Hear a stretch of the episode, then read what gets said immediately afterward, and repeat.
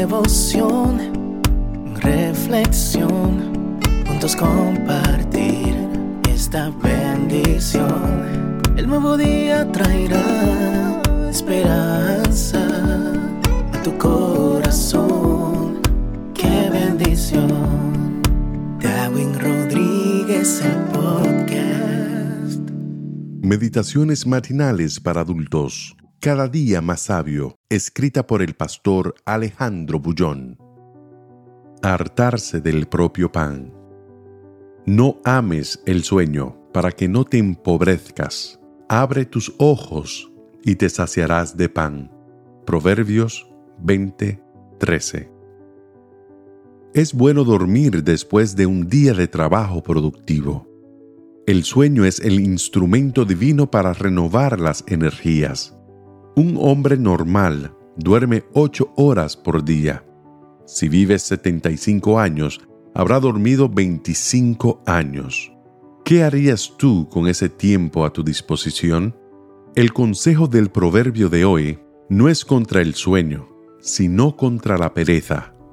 La Biblia, especialmente el libro de Proverbios, está llena de advertencias sobre el peligro de dormir cuando es hora de trabajar. El trabajo es el canal a través del cual Dios quiere derramar sus bendiciones para el ser humano. Permanecer acostado, esperando que un cuervo te traiga pan para alimentarte, o que el puñado de harina y aceite que todavía te quedan en la despensa duren para siempre, son actitudes propias del insensato.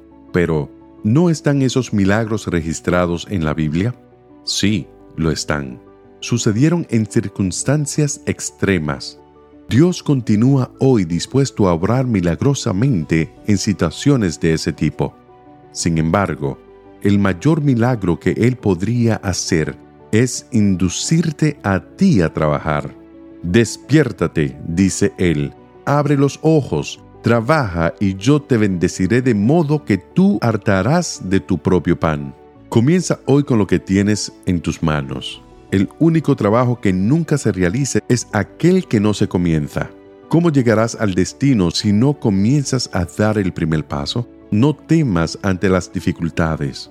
No encares las cosas difíciles como imposibles. Todas las cosas extraordinarias que hoy existen fueron consideradas imposibles antes de que alguien aceptara el desafío de realizarlas.